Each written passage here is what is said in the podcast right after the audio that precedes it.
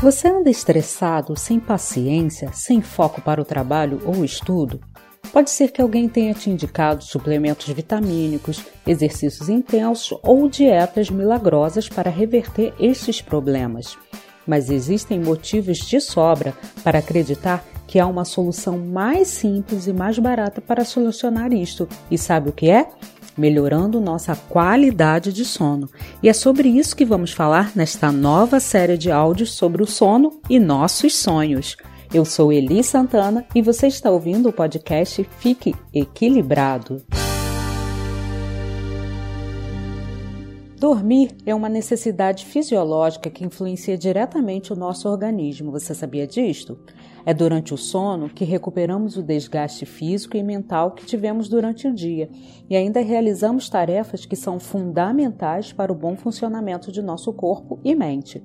É como se fosse uma limpeza, uma faxina que nosso cérebro faz, limpando os acúmulos da atividade celular e os radicais livres e preparando nosso corpo para as atividades do dia seguinte. Uma noite mal dormida é semelhante a uma leve embriaguez, e isto prejudica a nossa coordenação motora e a nossa capacidade de raciocínio. Mas como isso funciona? Você deve estar me perguntando.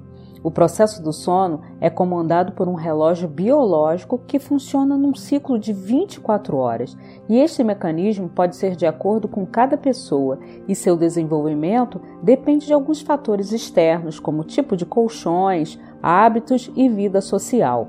Mas, segundo especialistas, a peça-chave dessa sincronia é o hormônio produzido no cérebro chamado melatonina. Seu ponto de ignição é assim que o sol se põe, como uma espécie de aviso ao organismo para que comece a se preparar para dormir.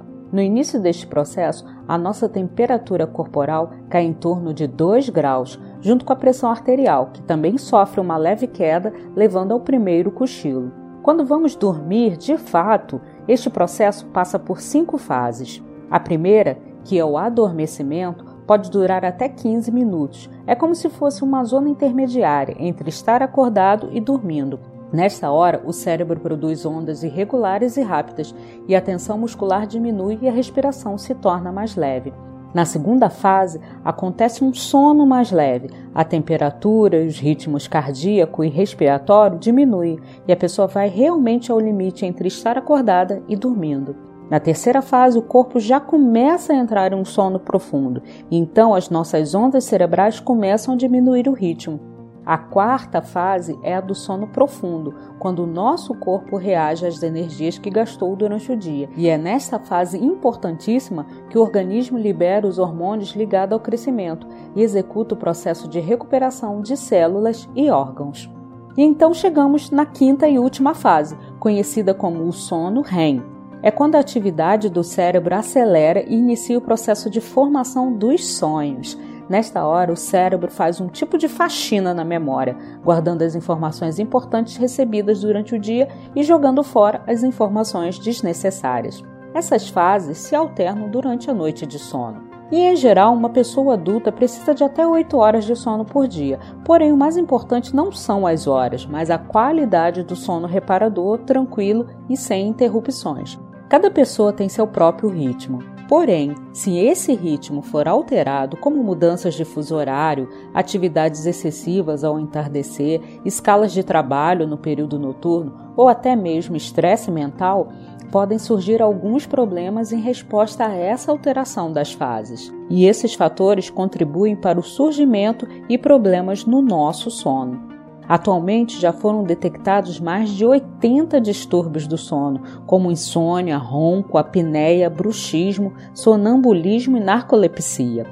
Quando dormimos mal, sem descansar o suficiente, sem recuperar e regenerar nossa energia, células e órgãos, quando isso ocorre com frequência, é sinal de que algo está errado e precisa ser corrigido para garantir a nossa qualidade de vida e a nossa própria segurança. Por isso, a importância de um sono tranquilo e reparador em nossas vidas.